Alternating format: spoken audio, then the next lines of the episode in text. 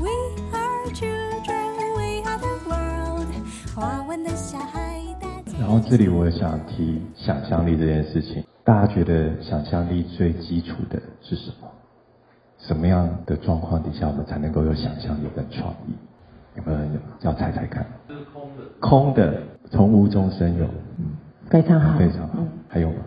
主动的空间跟被尊重主动的空间跟被尊重。是的，对我那天也是听一个心理学家讲的，他说，基本上不快乐的人是不会有想象力，严肃的人是没办法想象。我们在严肃工作的时候，我们是不会有创意跟想象力。只有你在快乐的、自在的、放松的状态下，那个想象力才有可能像他刚才讲的，有空间会出来。那空间是没办法靠我们自己创造出来的。所以为什么快乐的学习，它本身是快乐的，在学习东西是这么重要？而这是我们过去的学习经验里面没有的。我跟各位一样，我也是这样长大的，我们年纪应该差不多了。然后我也是在过去那个体制里面，我这件事情我也在学，因为在我的思维模式里面，认真工作不等于快乐，对吧？认真生活不等于快乐，要认真工作之后才会有快乐。还是其实可以是快乐的生活，这是不一样的事情。但这件事情，我认为会是我们下一个时代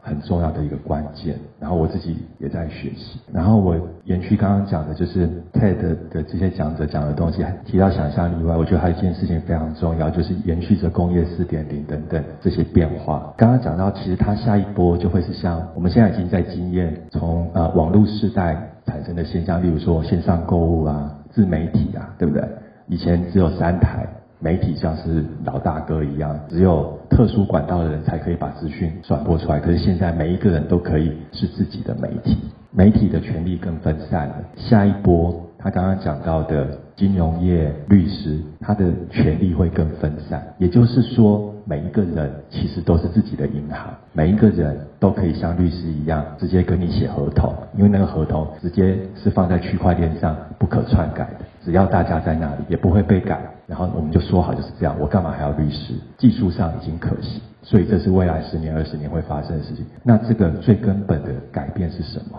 自媒体我们看到的很多百花齐放，我们可以看到更多的资讯，但是也有很多的乱象，对吧？很多的挑战，说话不负责任，然后乱攻击别人等等的。未来当权力更分散，发生在金融业、发生在律师的这些行业里面的时候，每一个人有更大的权利的同时，每一个人也会需要有更大的责任。是不是知道自己在做什么选择？是不是知道自己因为有这样的权利，我也要更谨慎的使用，变成一件非常重要的事情？然后我相信在场的每一个家长。我会考虑华文，可能都家里的孩子都有一定的资源，未来你们的孩子也一定会有影响很多人的机会，是不是能够对自己负责，知道自己要什么，同时知道这个决定会影响多少人，产生什么后果，这是一个很重要的能力。然后这个能力会是在这个阶段需要被培养。所以像学校所提供的这些异地训练，我个人是非常乐见其成，因为在这些异地训练里面，摆脱父母的担心之后，其实孩子必须要为他自己的行动负责任，然后不要看他小。其实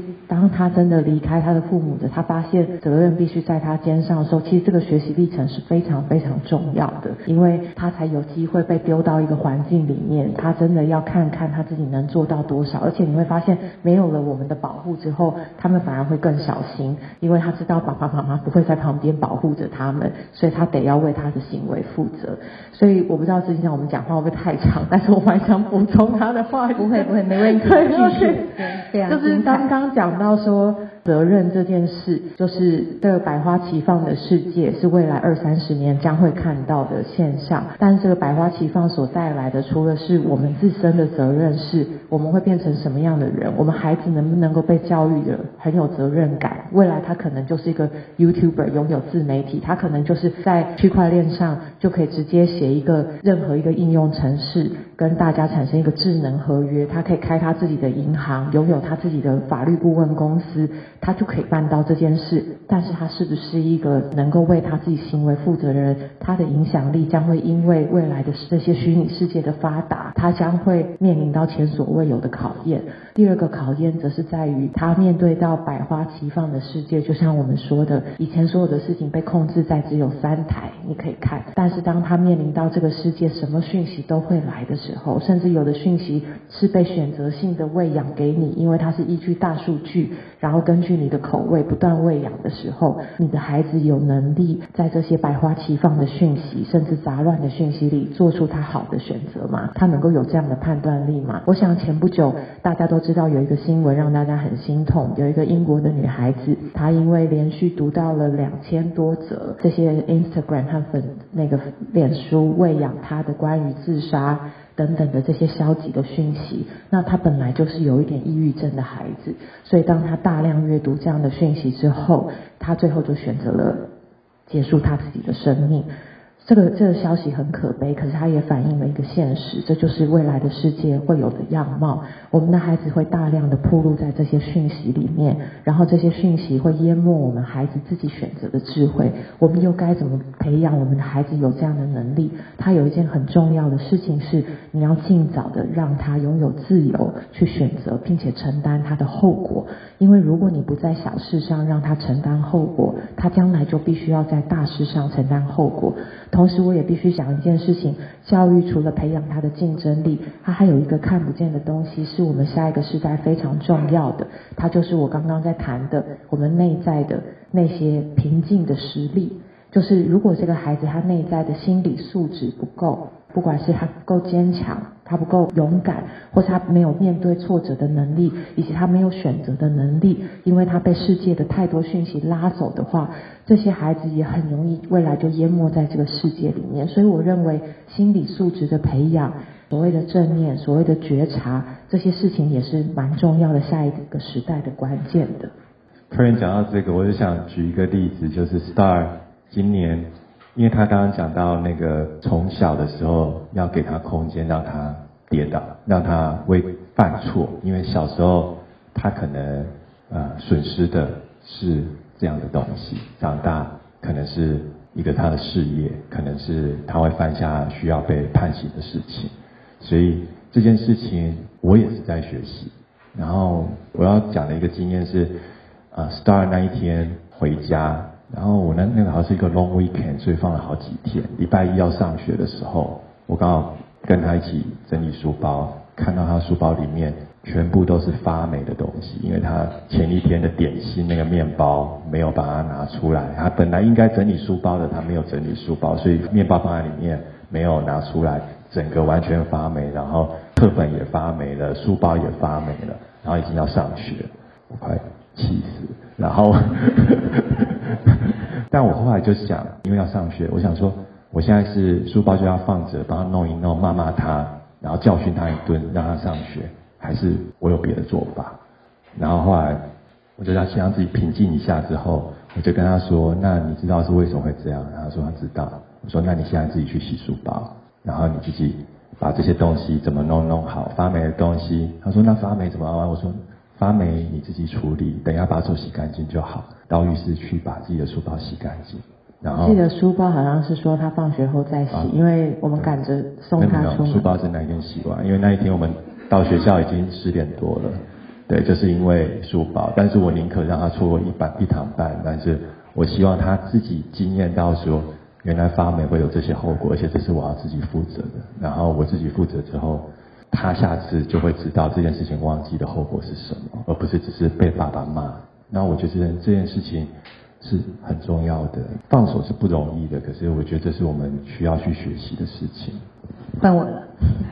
刚刚那个讯息量好大，我要赶快做笔记。我也好想回应的，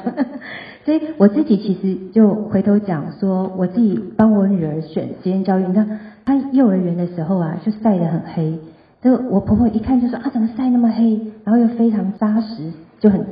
呃不不能用壮，因为她女生就很扎实。然后很多人就说啊，她不去当体育选手太可惜了的。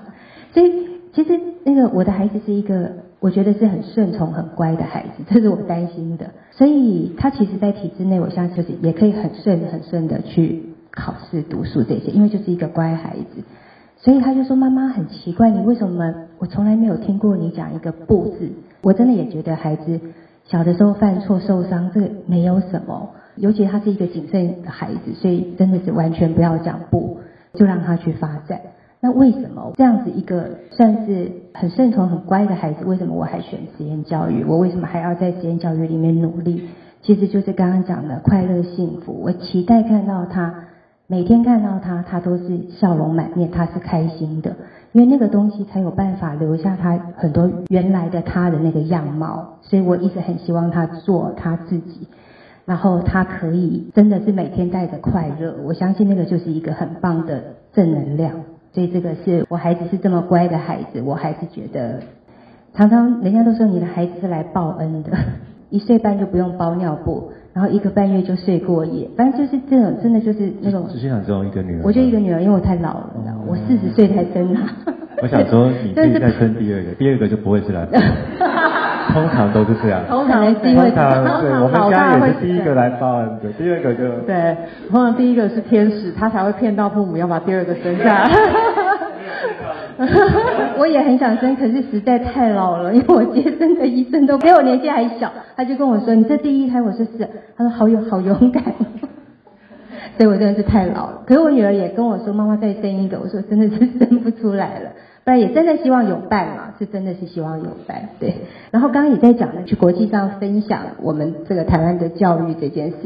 确实台湾的教育，例如说以实验教育法来讲，其实是一个很先进的法律哦，就是在亚洲地区，大概除了台湾，应该也没有有所谓的实验教育法，所以包括朝日新闻，日本都派人来观察台湾的实验教育。因为整个日本的这个升学体制啊，就让我记得一个很高的比例，我如果记得没有错，是至少百分之三五十五的孩子是厌世的，他是不与人接触的，他是不愉快的，可是他没有其他方法，因为他们就是只有体制内的教育，所以台湾的教育其实相对真的是开放的，所以呃，实验教育确实是让这个体制内不一定适不适合的孩子，或许当然一定有。体制内适合的孩子，就我们刚刚提到的，那也有一些孩子是他呃不能满足或不适合都有可能，那他其实是有多元的选择。那我觉得这是一件很美好的事情。呃，所有的实验教育其实都有它的理念跟理想，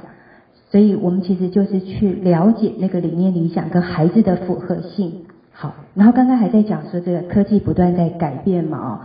然后我就想到那个《论语》第一句话哦。就是学而时习之，哎，他不是讲学而又学之，是学而时习之。所以学这件事情其实已经在被替代掉了。就是我们不断的学学学，其实是会让人很焦虑的，它不会让你心情平静。如果你不断的学学学，你没有去消化它，成为内化它的话，所以习这件事情其实是在内化成为能力哦。所以这么这么早之前，这个孔子就能够去把“学而时习之”这件事情，什么叫学习两个字哦，就让我们知道。所以唯有习变成你的能力的时候，你其实才有办法安定下来。所以一直学，就是我们现在其实不断的在灌输孩子，让他学很多。其实我们自己也知道，我们考完试以后又又记下多少东西。可是能力的东西是你一辈子带着走的东西哦。其实石博士也在讲说，到底华文要给孩子什么？其实只有两件事，一个叫做改变，一个叫学习。就像刚刚讲的，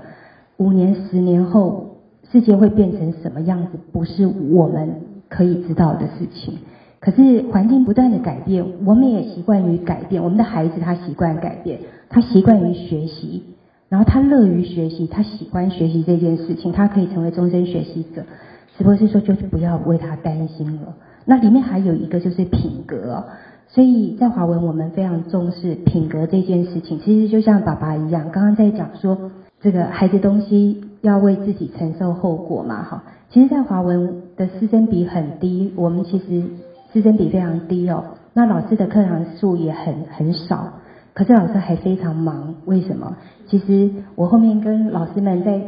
在谈很多。其实我们因为在孩子机会教育的时候需要花很多的时间，就像刚刚讲的，两个小时值不值得花？绝对值得花。对，那老师也一样，在对待孩子的时候，这是一个最好机会教育的时间，就该花。所以可能爸爸妈妈也知道，其实华文的老师是很忙碌的，虽然给老师们的任务没有这么多，不是你要上多少堂课，你要达成什么样的这个所谓学业的目标，没有这些东西，可是还是非常的忙碌。其实就忙碌在跟孩子之间的相处，你真的有好多时间，你是可以机会教育的。所以我我也觉得这个是蛮珍贵的地方哦。然后再刚刚讲到说，还有什么东西可以那个让我们更有创意哦？我觉得还有一个叫勇敢，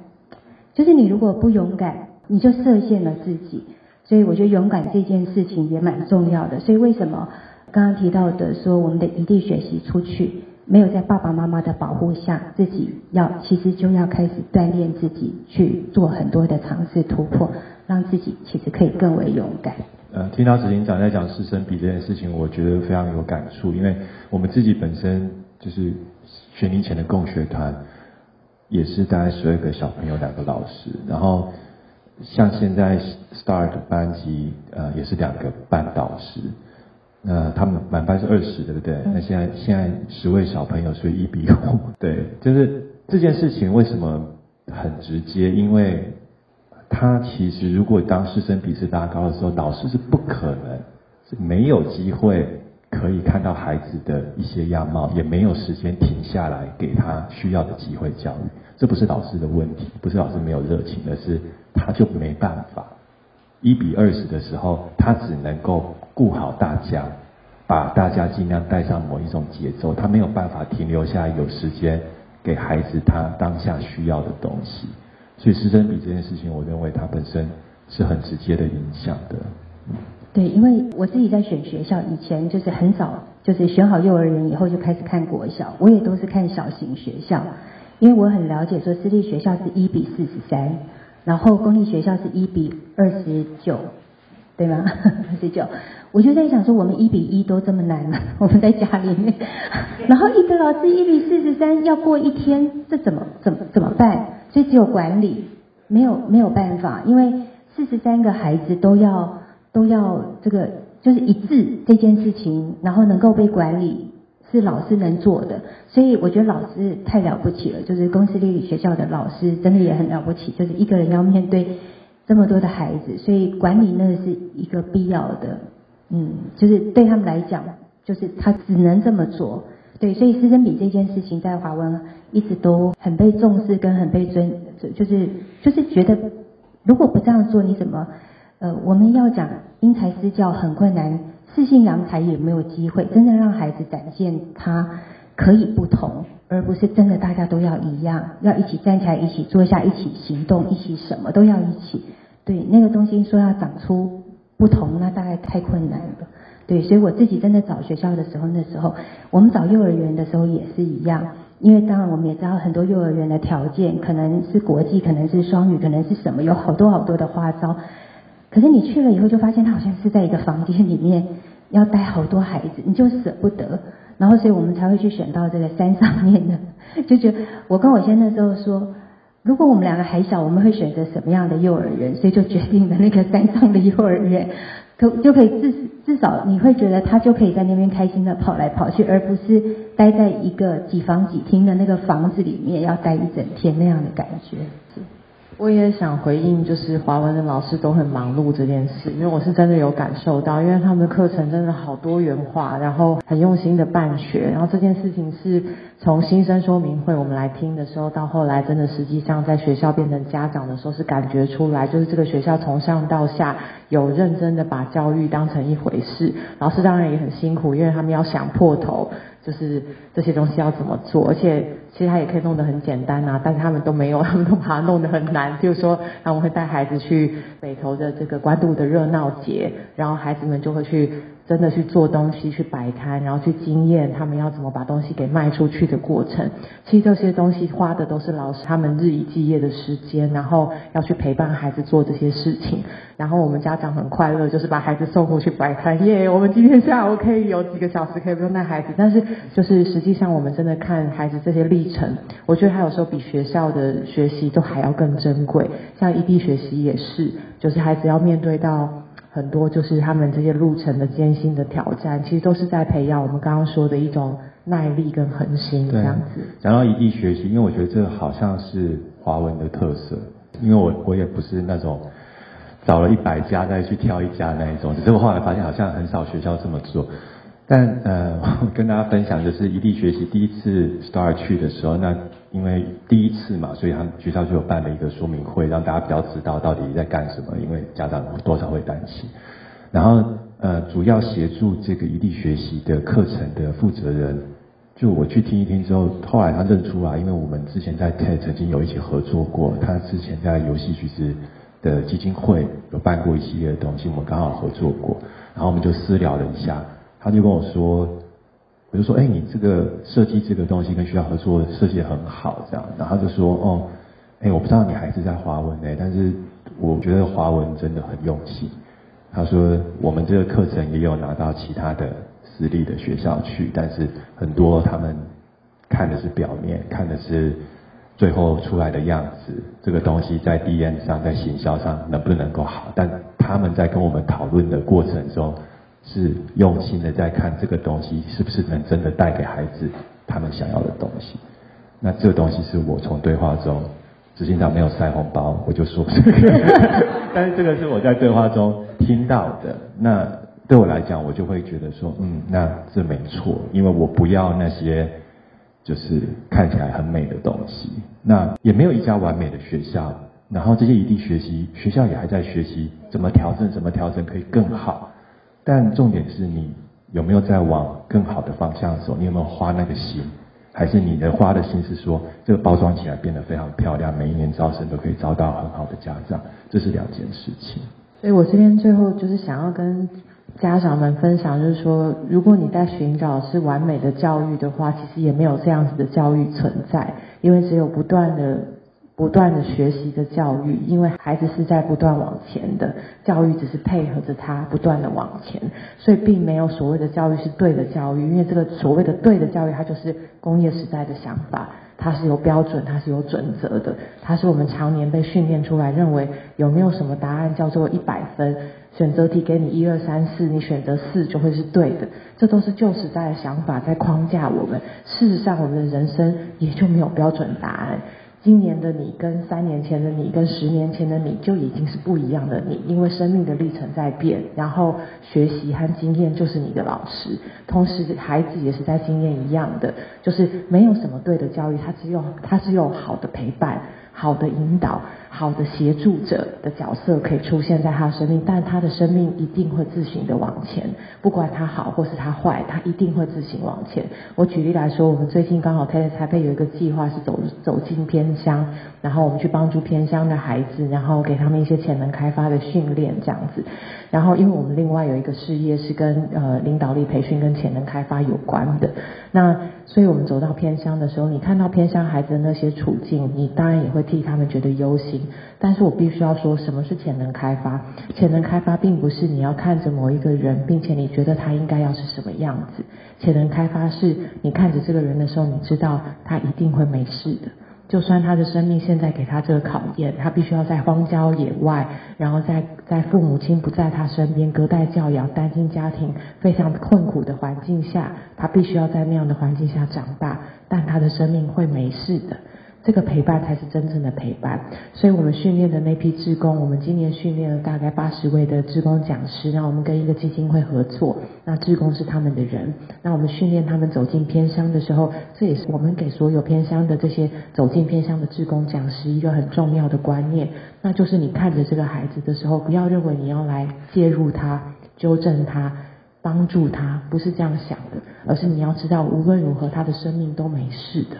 然后因为这样子的概念，所以我们在这个偏乡服务里，我们带出很多不一样的潜能开发的训练，包括我们让这些志工讲师也开始分享他们自己的生命故事。我们不让他们成为高高在上的教导者，我们只说你们来分享你们的生命故事。没想到这一挖非常惊人，因为这些志工讲师现在生活都过得还不错，但是他们童年有很多人都是在非常贫困的环境下长大。就透过挖掘这个生生命故事，他们自己也惊觉啊，原来我也是这么长大的。他们有很多人为什么必须要花这么多力气去累积金钱，让他们生活最后可以走到中年的时候是无忧的，中产阶级或甚至更好，或甚至有的更有钱都有可能，因为他们小时候的环境真的都很差，真的都是很多都是来自偏乡、单亲，然后贫困，或是很多家庭功能失衡的家庭。可是这些志工们在挖掘自己生命故事，发现说啊，我都忘了，原来我自己也是这么过来的。所以他们的故事，当他们走进偏乡，分享给这些孩子，很多孩子，这些青少年孩子，他们是一开始都不理人的。不要讲一般都市里的青少年是不理人，到偏乡里的时候，有些这个孩子如果从家庭功能失衡来，他们也是很不快乐，他不会理你的。可是当我们借有一些游戏的训练啊，然后跟他们玩耍，陪伴他们，然后讲到生命故事的环节时候，很多孩子也就安静下来了。然后会后很多人也走到这些职工讲师的身边说：“其实你的故事蛮触动到我的，因为这就是我现在的处境。所以如果你也能做到，我也可以。”所以我为什么要说这个？是因为其实孩子是在看着一个典范，他们生命是一片空白，是一个白纸，他们也不知道他们可以行做什么。但是我们身边人说你可以，你可以，你做得到。然后我们身边人也在形成一种典范，能够知道我们走得过去的事情，他们怎么可能办不到？那么这些东西都会成为一个正向的影响力，它像一个种子一样，一直在这个孩子的心里播种。所以我一直在讲，其实不是只有学生们需要被灌溉，我们老师们，我们自己大人们，其实我们的心理健康，我们的心理建设，我们有没有足够的勇气和足够的信任，也都会影响着我们孩子未来的心态。好，最后我也要讲说，呃，我我觉得孩子如果送到华文来，就是华文其实就是一个让孩子可以犯错的空间，尽可能的，就是。不要到社会上以后，你才开始说，原来我在学校都不能犯错，那我出了社会以后，原来社会不让我犯错。对，所以其实就是容错，包括我们的老师也一样，就像刚刚爸爸讲的，其实我们都在学习的过程，对老师来讲也是一样。所以石博士，呃，因为基金会是办学单位哦，所以石博士那时候就交代我说，唯一基金会要做的就是全力支持校长跟老师发挥他们的专业，然后给孩子更多的可能。所以我每次跟家长如果误谈，我都会跟家长最后讲说。我要拜托家长跟着基金会一起来支持老师，我们一起支持老师，老师就会给孩子更多的可能。如果今天 A 家长说这不行，B 家长说那个不行，每一个人都有很多的不行，我们的孩子没有什么可能，因为老师会发现说原来家长什么都这个都不行，那个也不行。要请家长有缘大家一起在华文学习的话，我们一起信任老师，一起支持老师，让老师为孩子开创更多的可能。对，我觉得时间好像差不多，但我。有一题蛮重要的，我就自问自答好了。刚刚执行长我们有仿纲，然后我觉得有一题他现在漏掉。发现不用这个仿纲，因为我们这样聊起来已经完全破。对，就是执行长想问我们说，当初为什么选择华文这样子？我我想分享的是，其实主要两点。第一个，嗯，我在有限的接触跟了解中，我看到。包含新生体验营，包含呃新生说明会，我看到华文的老师是热情的，是对学习是热情的，然后是爱着孩子的。学习热情这件事，我觉得非常重要，因为老师也是需要不断的学习跟修正的。如果他只是一套走天下，那就不太可能。然后他如果自己其实也不断的在看他可以怎么修正，然后对这东西是保持热情，那很重要。可是这热情也需要后面有人来支持。那我觉得基金会是有足够的资源跟意愿来做这件事情，这是第一点。第二点是我我好像没有跟执行长。第二点其实是因为我看到执行长的样子，对，就是他自己的小孩在这里，这是第一个。然后，因为我们自己之前在共学团，我们小孩就在共学团，我知道自己的小孩在一个共学团里面，我们自己又是经营者，那是什么心情？所以我知道执行长的小孩在这里，然后再来是，嗯，你们可能会感觉到执行长是一个很温柔坚定的人。那我觉得这件事情其实，因为